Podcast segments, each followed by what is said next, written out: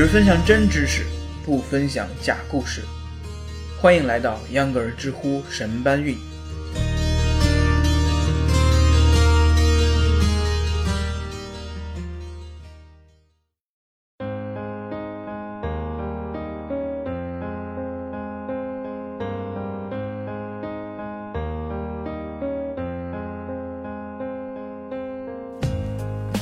大家好，欢迎收听秧歌儿知乎神搬运，我是偶尔关心军事新闻、经常热血沸腾、翘首以盼大新闻的秧歌。今天我国首艘国产航母正式下水，可谓是风劲帆满，海天阔，巨龙入海正当时。当然，这艘航母是不靠帆的，三个足球场那么大，牵动了多少国人心啊！虽然从下水到正式服役还有几年的路要走。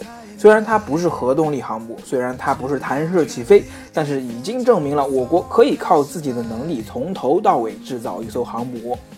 今天秧歌就和大家一起讨论国产航母到底秀了哪块肌肉。新的起点，新的世界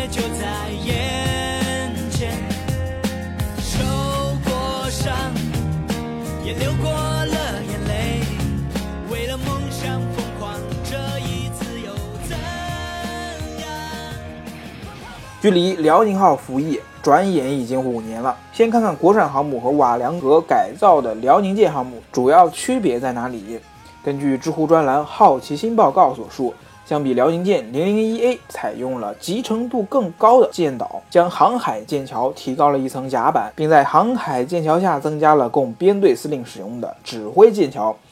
除此之外，001A 还采用了更为先进的有源相控阵雷达。同时提高了雷达位置，布局也由辽宁舰的前后左右方向改为了更合理的四十五度斜角布局。因此，零零一 A 舰比辽宁舰具备了更强的对空搜索能力，能够发现更远的目标。同时，结合辽宁舰的使用经验，零零一 A 舰对电子设备进行了重新优化布局，使舰岛更加的简洁，全舰的电磁兼容性更加优异。众所周知，辽宁舰改建于前苏联尚未完成的瓦良格号，在苏联时期受到老旧作战思想的制约，航空母舰是携带大量导弹的，瓦良格号也不例外。除了飞行甲板周围必要的防空导弹和自卫武器外，在飞行甲板的前部还有十二具远程反舰导弹的发射口，巨大的导弹发射井无疑占用了宝贵的舰艇内部空间，使得机库的空间受到了挤压。虽然中国的辽宁舰在改建的过程中拆除了原有的导弹发射井进行了改进，但是受限于原有的布局，空间利用仍然不尽合理。零零一 A 舰在设计时就考虑了这个问题，对机库布局进行了统一规划，增加了机库面积。这样的改造使得零零一 A 舰搭载飞机的数量较辽宁舰有了一定的增加。说完了主要区别，说实话，咱们不能和美国的那种怪物相比。零零一 A 下水的象征意义远大于实际意义。知乎上有人问：中国自建航母下水对于中国有什么重大影响？可以说，知乎答主们既理性又爱国。答主伏羲没说，他不泼冷水，说点积极的。从技术角度说，零零一 A 下水后，造船台就空出来了，很可能直接开始继续造零零二。秧歌儿不知道这是不是抖机灵，但是挺同意这种加快速度造航母的期望的。国产航母下水，对于提高国民海权意识和建设海军文化有很大作用。虽然它的排水量只有美国航母的百分之六十，载机量只有百分之四十，但是它毕竟是中国的第一艘国产航母，是梦想，更是对强大海权的渴望。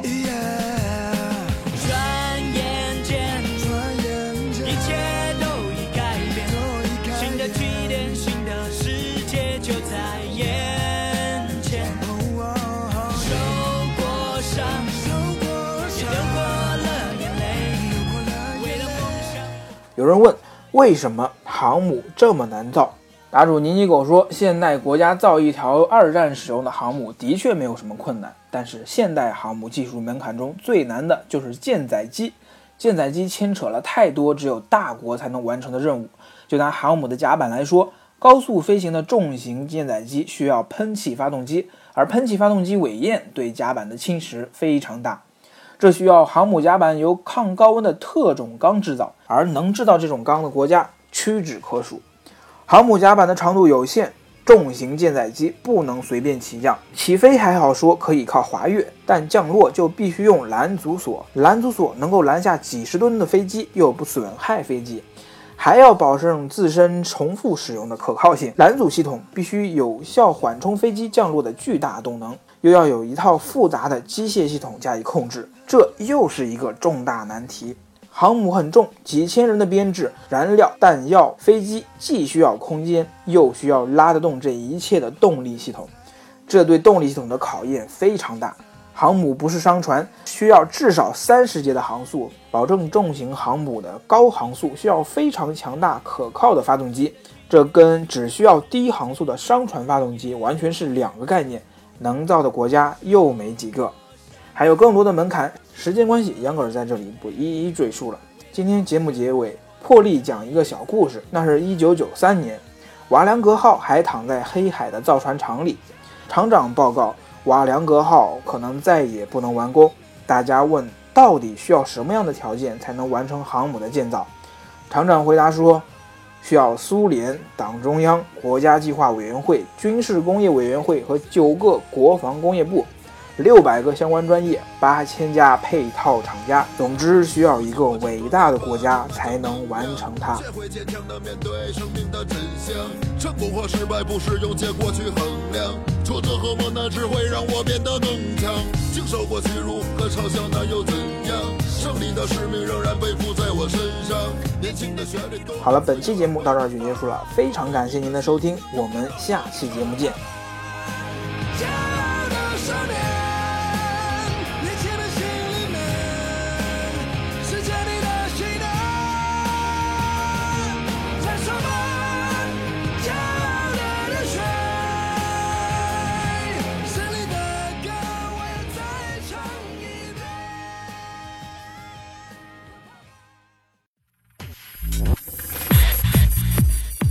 上下班路上少刷微博护眼睛，多听知识长姿势。秧歌知乎神搬运是秧歌电台的知识分享栏目，工作日每天更新。目前您可以在喜马拉雅平台上搜索栏目名称“知乎神搬运”进行收听、订阅、分享和评论。同时，该栏目也在苹果 iTunes 播客里面上架，欢迎关注。